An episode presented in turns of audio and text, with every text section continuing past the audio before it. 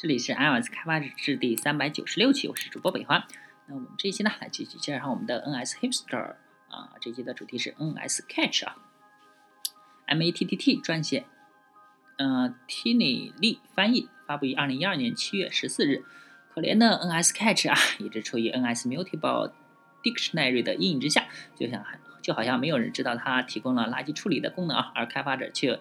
费尽力气的去实自己实现的，没错，NS Catch 基本上就是一个会自动移除对象来释放内存的 NS Mutable Dictionary，呃，无需响应内存警告或者计时使用计时器来消除缓存啊。唯一的不同之处是建对象不会像 NS Mutable Dictionary 中那样啊被复制，这实际上是它的一个优点啊。键不需要实现 NS Copying 协议啊，如果开发者们知道就好了。但是呢，你并并不像其他开发者那样，对吧？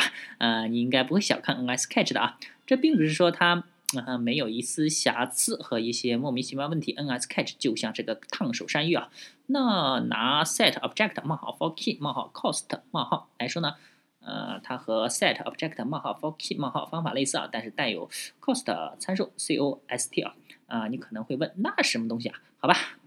官方文档甚至都没有说清楚，cost 被用来计算缓存中所所有对象的代价。当内存受限，或者是所有缓存对象的总代价超过了最大允许的值时，缓存就会移除其中的一些对象。很好，目前为止还不错。然而呢，这个移除流程并不会保证顺序啊。呃，后果就是，如果你期望通过呃控制 cost 的值来完成某些特殊行为的话，结果可能会对你的程序无益啊。啊，这是什么意思啊？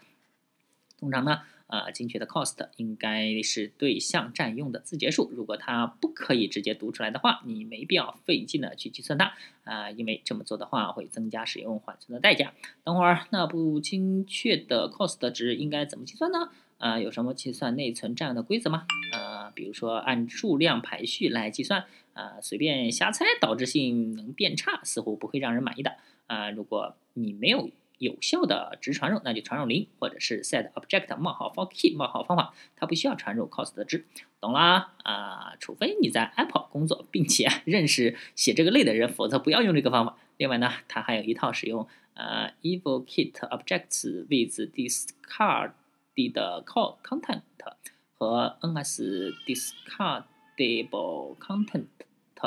嗯，来控制对象是否被自动移除的机制啊，但是这可能只会让你碰到更多的问题。尽管有上面提到的这些问题，开发者们还是应该多多使用 NS Catch 啊。你项目中任何啊你称之为缓存却不是 NS Catch 对象的，都应该被替换成 NS Catch。但是如果你这么做了，务必用要用你熟悉的那套 Object 冒号啊 Object for Key 冒号啊 Set Object 冒号 for Key 冒号 Remove Object for Key 冒号方法啊。